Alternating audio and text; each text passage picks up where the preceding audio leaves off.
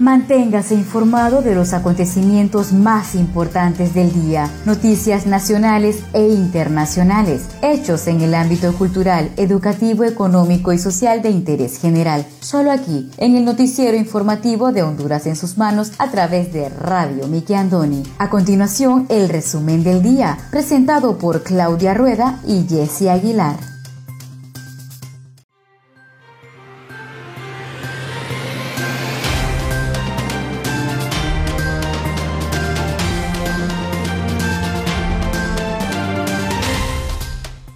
Muy buenas tardes, sean todos bienvenidos a una edición más de su noticiero informativo Honduras en sus manos a través de Radio TV Miki Andoni Siglo XX. Les saluda su fiel servidora Wendy Aguilar desde San Pedro Sula Cortés agradecida con Dios primeramente por la oportunidad que nos da de compartir con cada uno de ustedes las noticias más importantes que trascienden a nivel nacional. Hoy tenemos día martes 29 de diciembre del año 2020, a pocos días de cerrar el 2020 e iniciar el año 2021. Me acompaña Claudia Rueda desde la capital de Honduras.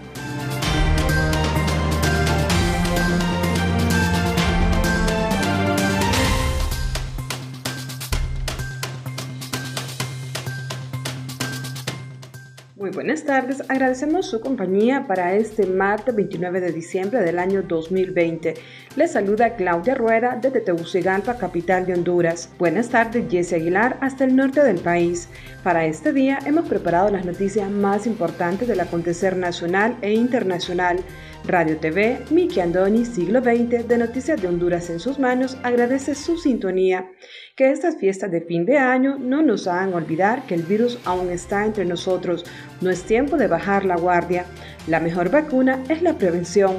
Utilicemos la mascarilla de forma adecuada, gel antibacterial, el lavado frecuente de manos y evitar las aglomeraciones.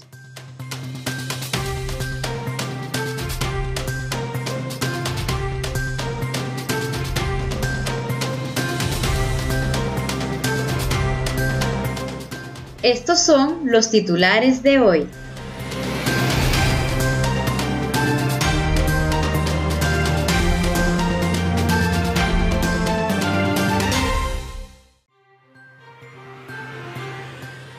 A negociaciones incrementos al salario mínimo. Pruebas de PCR se detienen por contaminación del laboratorio de virología. Más del 98% de ciudadanos aptos para participar en primarias estarán enrolados. Las remesas, el aliciente que se estuvo la economía hondureña en el año 2020. El compositor y cantante Armando Manzanero falleció a los 85 años a causa de complicaciones por el COVID-19. Además, el pronóstico del tiempo válido para este martes 29 de diciembre y el artículo del día Haga que suceda por Emilio Santamaría de su columna Positivo y Negativo, dos formas de encarar la vida.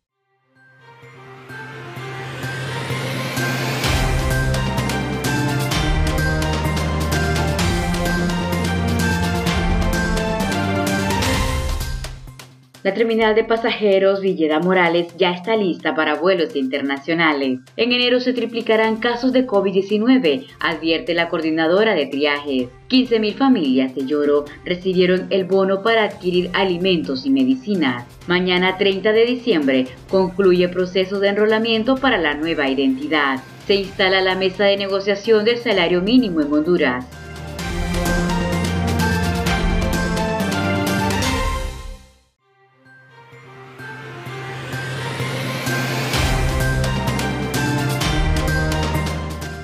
Iniciamos desde ya con el desarrollo de las noticias.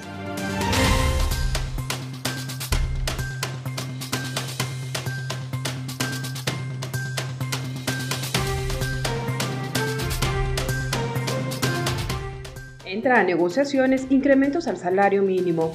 El secretario general de la Central General de Trabajadores, CGT, Daniel Durón, informó el día de ayer lunes que han sido convocados los miembros de la mesa tripartita para iniciar la negociación para el nuevo salario mínimo.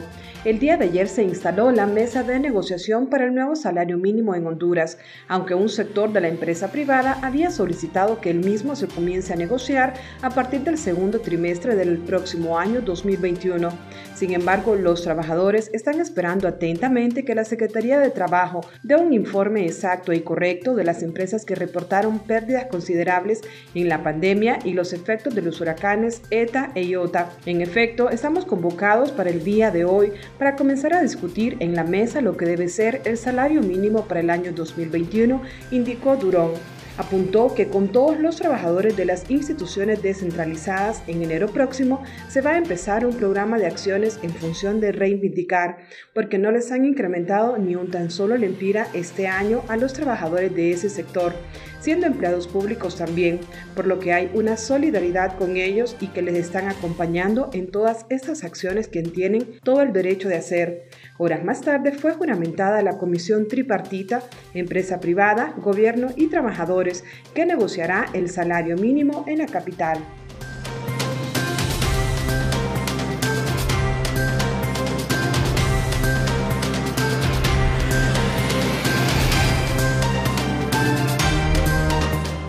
La terminal de pasajeros Villeda Morales ya está lista para vuelos internacionales. El funcionamiento de vuelos internacionales en el aeropuerto Ramón Villeda Morales es un tema de mucho interés para varias personas de la zona norte en el país y también para ciertos extranjeros. Debido a lo mencionado, le compartimos información brindada por el titular de la Superintendencia de la Alianza Público-Privada, SAP, Leo Castellón, respecto a este tema. El aeropuerto ha estado operando desde el 23 de diciembre anterior. No obstante, vuelos o pasajeros internacionales están llegando a San Pedro Sula vía conexiones de otros aeropuertos. Añadió lo siguiente, le pongo un ejemplo que en el caso de Roatán, que recibe dos vuelos internacionales procedentes de Estados Unidos y están conectados con la línea aérea que están sirviendo vuelos locales, por lo tanto, están llegando como destino final a San Pedro Sula. Leo Castellón expresó que la terminal de pasajeros está totalmente habilitada ya para recibir vuelos internacionales. Y eso significa que migración, aduanas, seguridad, rayos X, todos están listos por lo tanto, ya el aeropuerto está listo bajo las condiciones que está en este momento y entiendo que hay algunos vuelos programados ya provenientes de Guatemala y otros países de Centroamérica, que pues habilita internacionalmente el aeropuerto, exteriorizó Castellón. Lo que está sucediendo en este momento es que un avión laboratorio de Cosesna junto con Aeronáutica están sobrevolando el aeropuerto comentó. Lo anterior es para calibrar y dar una notificación oficial de la condición óptima de los equipos que están en la pista. Esto habilita la precisión de la aeronave de mayor envergadura para poder tener bien claro todo el esquema y el panorama de seguridad que requieren sus protocolos y dentro de sus políticas según el titular del SAP. También explicó que eso es muy probable va a pasar el 30 de diciembre, una vez este avión laboratorio cumpla con sus horas de vuelo, que son aproximadamente 30. A partir de ese momento, depende de las líneas aéreas de reiniciar la operación y de la agilidad que puedan tener, puntualizó. Él mencionó que algunas líneas aéreas han estado de la mano del proceso de rehabilitación y conocen mejor la condición del aeropuerto que otras. Entonces, dependerá totalmente de las líneas aéreas una vez emitida esta notificación para reacomodar sus pasajeros, iniciar vuelos y anunciar sus itinerarios, sostuvo el titular de SAP.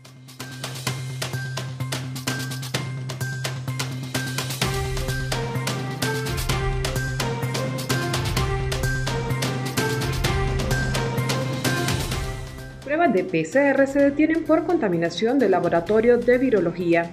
La directora del laboratorio de virología, Mitzi Castro, dijo que por la contaminación del laboratorio nacional, unas 6.000 pruebas de PCR se encuentran en mora. Indicó que por los trabajos realizados desde el inicio de la actual pandemia por COVID-19, el lugar tiene una alta concentración del virus, por lo que se está trabajando en la limpieza del mismo. Debido a esto, las pruebas que han llegado en los últimos ocho días se han ido acumulando y no han podido ser procesadas por la falta del equipo necesario para el trabajo. El laboratorio A está en proceso de descontaminación, por lo que esperamos que esta semana ya sea habilitado y a finales de la semana se pueda poner al día con las pruebas, manifestó. La epidemióloga indicó que la positividad sigue entre un 38 a 40% y no ha incrementado, pero igualmente no ha disminuido el coronavirus.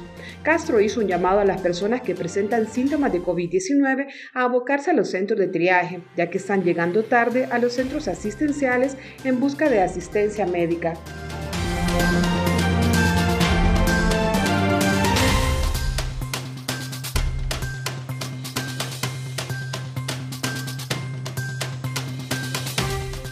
En enero se triplicarán casos de COVID-19, advierte coordinadora de triaje. Pese al aumento de positividad en casos COVID-19, la población no está asistiendo a los triajes, según dijo la doctora Carol Martínez.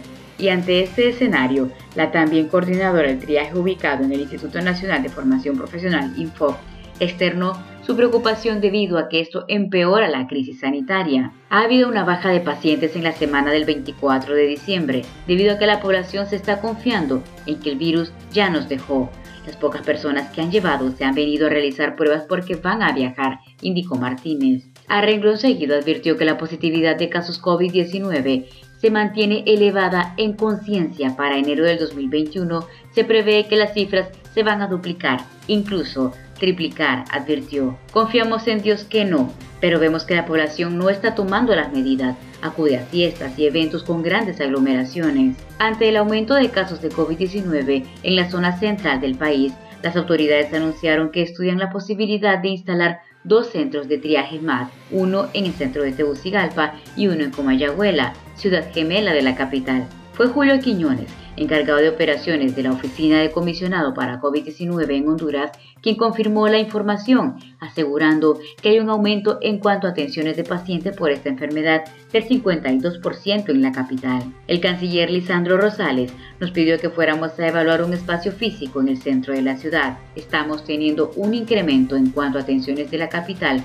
de un 52%, dijo Quiñones. De acuerdo con el entrevistado, desde hace meses atrás ya tenían previsto instalar un triaje en Comayagüela. Sin embargo, no lo hicimos porque vimos una disminución significativa. Hoy es notorio el incremento y el hospital del tórax ya no puede recibir pacientes. Entonces nos pidieron que fuéramos a evaluar estos lugares, detalló.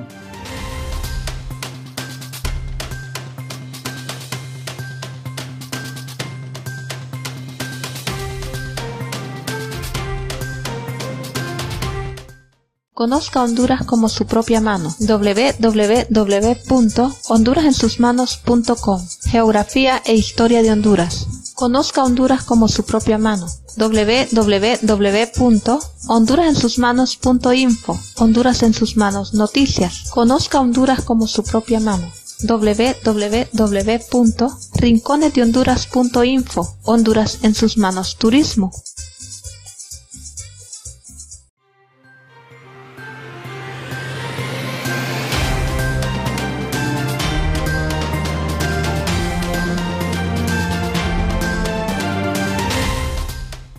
Muchas gracias por continuar con nosotros en su noticiero informativo Honduras en sus manos a través de Radio TV Miki Andoni Siglo XX. Seguimos con el segundo bloque de noticias.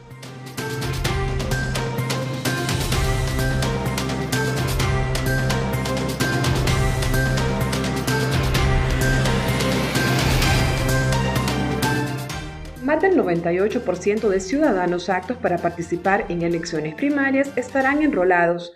El presidente del Registro Nacional de las Personas, Roberto Brevé, anunció el fin de semana que a menos de 48 horas para que se cierre la fecha para que los hondureños se enrolen en el proyecto Identifícate para obtener su nueva tarjeta de identidad, la meta será cumplida. El próximo miércoles a las 12 de la noche es el plazo final para que los hondureños que no se hayan enrolado en el Registro Nacional de las Personas lo hagan para tener su nueva cédula y además para que aparezcan en el padrón electoral definitivo que elabora el Consejo Nacional Electoral con la base registral que le entregue el ente, dijo su titular Roberto Brevé. Agregó que el último corte estadístico revela que la inmensa mayoría de los hondureños actos para solicitar su nueva cédula ya lo hicieron y por ello en la brigada del proyecto Identifícate ya son pocas las personas a nivel nacional las que asisten. Las proyecciones en cuanto a personas enroladas para que aparezcan en el padrón electoral se cumplirán, ya que se proyecta que en más del 98% cumplan con las metas respectivas, precisó Breve. Añadió que para el 30 de diciembre del presente año 2020 están enrolados más de 5.1 millones de hondureños, cuya base registral se entregará al Consejo Nacional Electoral para que construya el Censo Nacional Electoral definitivo, que será entregado el próximo 8 de enero del año 2021 a los partidos que van a elecciones primarias en marzo del año 2021. También expuso que en el periodo que se dio para que la ciudadanía hiciera los respectivos reclamos sobre su enrolamiento, muchas se hicieron por la fotografía, lo cual se podrá reemplazar, pero el próximo año. De igual forma, expuso que durante el periodo de reclamos se corrigieron los relacionados con los centros de votación y otros temas del enrolamiento.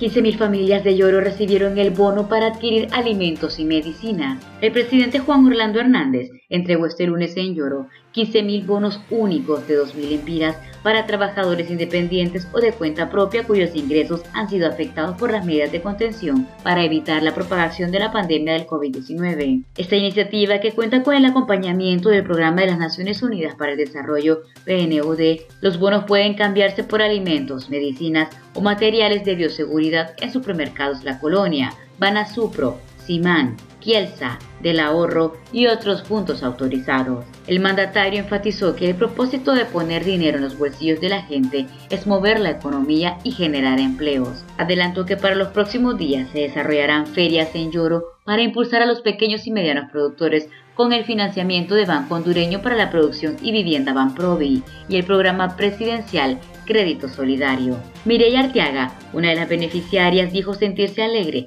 porque imagínese toda esta crisis que hemos tenido y le doy primero gracias a Dios y luego al presidente porque él se ha acordado de nosotros. De acuerdo a un informe del Centro Nacional de Información del Sector Social, mediante el programa presidencial Bono Único, se han transferido un total de 126.592.000 empiras, de los cuales se ha canjeado 85.126.803.81 lempiras, que equivalen a un 67% del total.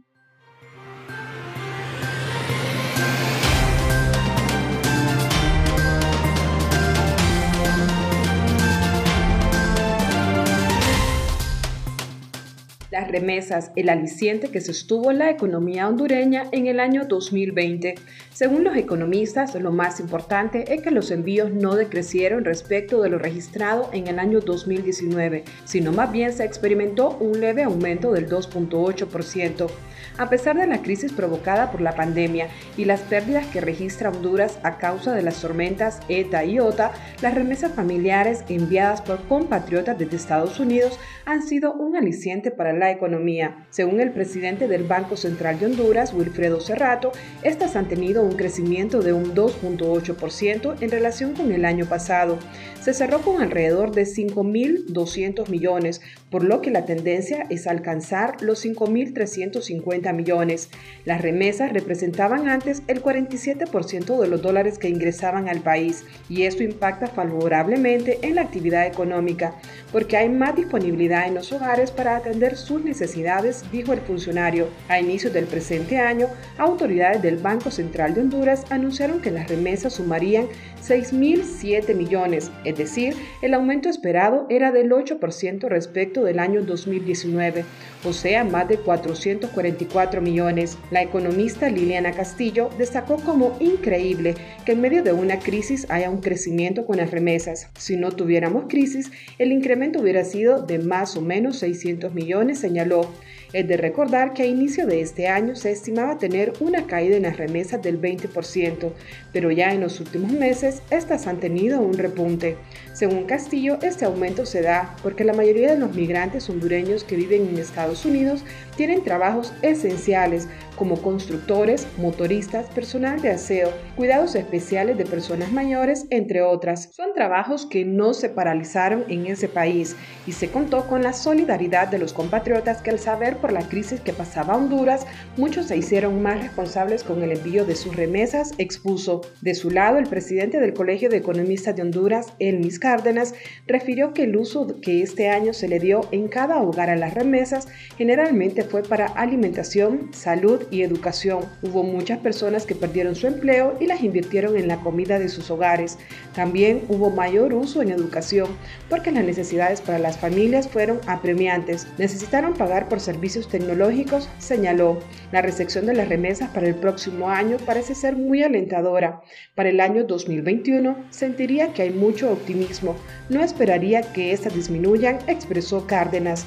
La expectativa responde a la aplicación de las vacunas contra el COVID-19 para alejar el temor de mayor confinamiento, por lo que las economías comenzarán a recuperarse y habrá más consistencia, igual con la extensión del TPS, Estatus de Protección Temporal, por sus siglas en inglés, y su posible permanencia se podría esperar que, si no cayera en el año 2021, 2020 será por lo menos igual o con un incremento, concluyó el presidente de los economistas hondureños. Las remesas representan la primera fuente de generación de divisas en Honduras, fortalecen la economía y aumentan la capacidad de las reservas. También ayudan a tener una mejor perspectiva a medianos plazos y mejores opciones de recursos en el extranjero.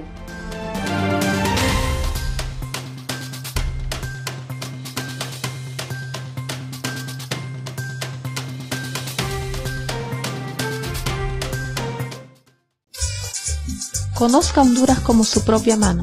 www.leahonduras.com Literatura, colección hondureña.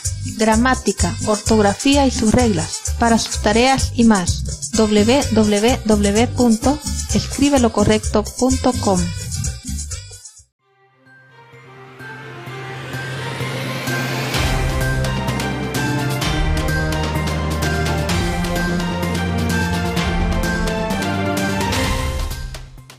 gracias por continuar con nosotros en el tercer y último bloque de noticias en el noticiero informativo de Honduras en sus manos a través de Radio TV Miki Andoni Siglo XX.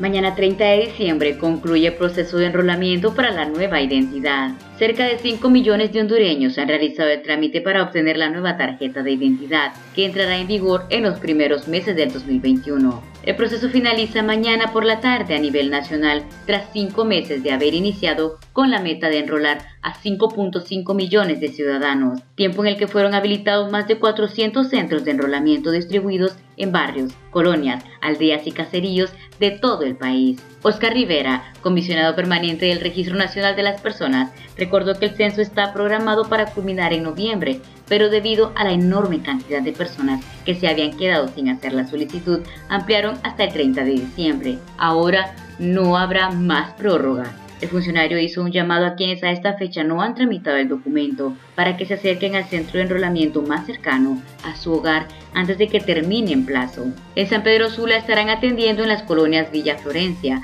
San Cristóbal, Las Vegas, Honduras, Escuela Soledad Fernández de Barandilla, Aldea Las Delicias, Barrio Los Andes y Plaza Comercial El Centro. También puede acudir al centro de Prado Alto, Colonia Gracias a Dios en Cofradía, Reparto Lempira, La Pradera, Sandoval Sorto, La Aurora, Tepeaca y La Unión.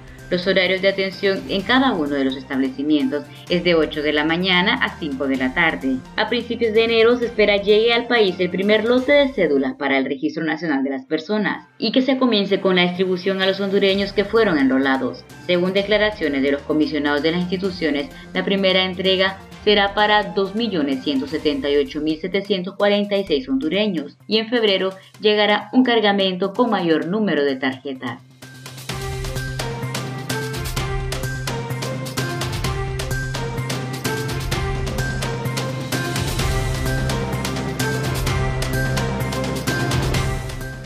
Armando Manzanero fallece a los 85 años a causa del COVID-19.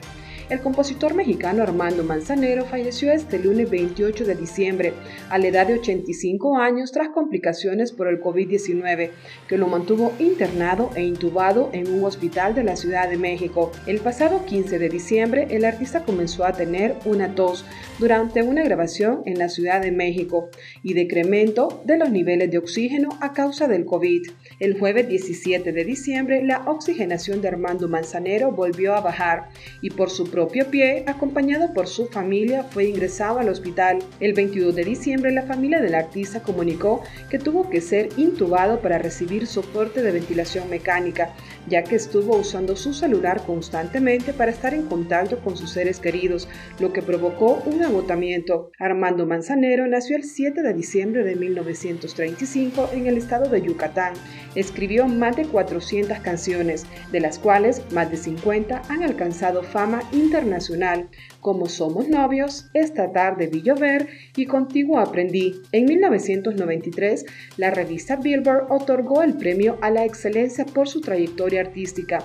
En el año 2001, ganó el Latin Grammy al mejor dúo o grupo pop vocal por duetos. Nueve años después, recibió el premio a la excelencia musical de la Academia Latina de la Grabación que entrega los Latin Grammy. En el año 2011, el cantante norteamericano Tony Bennett grabó con Alejandro Una versión bilingüe de Esta tarde de llover para su álbum Superventas Duetos 2. Armando Manzanero le sobreviven sus siete hijos y 14 nietos. Descansa en paz el maestro Armando Manzanero.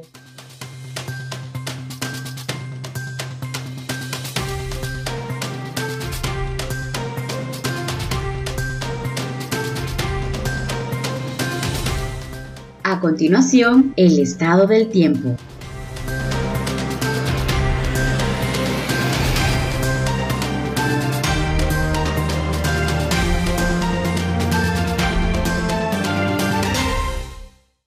Pronóstico del tiempo válido para este martes 29 de diciembre.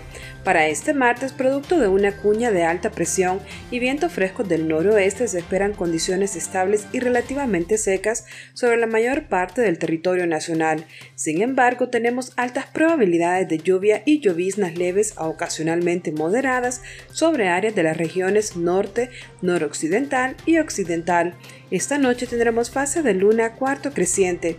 El oleaje en el litoral caribe será de 3 a 5 pies y en el Golfo de Fonseca de 2 a 4 pies.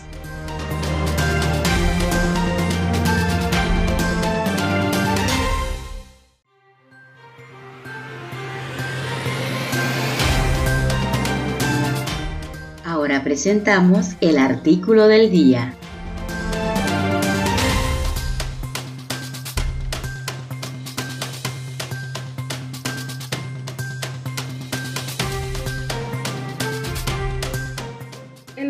Del día por Emilio Santamaría de su columna Positivo y Negativo, dos formas de encarar la vida. Haga que suceda. Hacía tanta falta contratar a un vendedor para sustituir al que acababa de renunciar, que no se le hicieron prácticamente pruebas al joven que solicitó el puesto. Se le dio la lista de precios, un listado de los clientes de la zona a cubrir. Se le habló un poco sobre los productos y se le mandó a vender. El hombre viajó de inmediato con todo entusiasmo. Una semana después, el gerente de ventas recibió un email suyo que lo horrorizó. Lo imprimió y corrió a la oficina del gerente general para mostrárselo. ¿Qué decía el mensaje? Visité ya los clientes, les vendí a todos. Mi lema es, haga que suceda. Llego mañana con los pedidos por un millón de dólares. Rogelio, ¿qué debemos hacer? El gerente general sonrió y calmadamente contestó, Dos cosas. La primera es sugerirle contacto un curso de ortografía. La segunda, hacer de su lema haga que suceda. Quizás está escrito así. El lema para todos los vendedores. Necesitamos gente que hable menos y haga más. Por supuesto, no trato de justificar la falta de preparación básica, pero yo le he preguntado a una experta, vicepresidenta encargada de recursos humanos de una gran empresa, qué cualidades consideran indispensables en aquellos que entrevistan para nuevos puestos. Me habló de conocimientos especializados, de carácter agradable, de facilidad de comunicación, pero enfatizó que, sobre todo, establecen quién es un hacedor y quién es simplemente un hablador. Por iniciar el año 2021, tan atípico, muchos describirán buenas intenciones de año nuevo, desde bajar de peso hasta aprender un nuevo idioma, etc.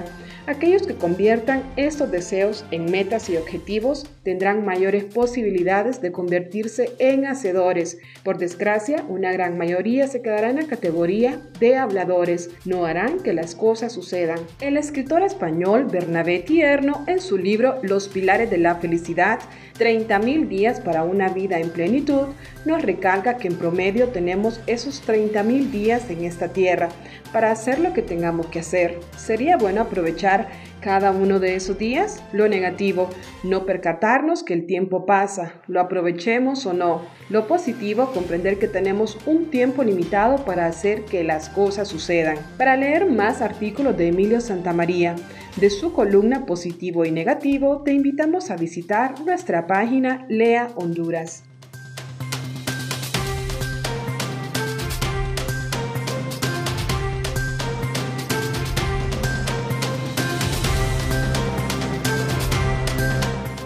Muchas gracias por haber estado con nosotros en el noticiero informativo Honduras en sus manos a través de Radio TV Miki Andoni Siglo XX. Los esperamos la siguiente edición. Se despide de ustedes su fiel servidora Wendy Aguilar desde San Pedro Sula Cortés.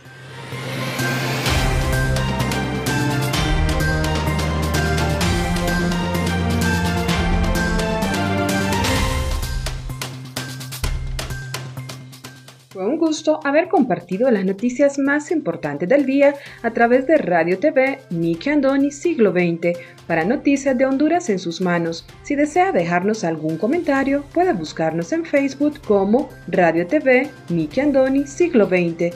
Nos gustaría leer sus comentarios y saber de dónde nos escuchas. Agradecemos su atención. Tengan todos y todas buenas tardes.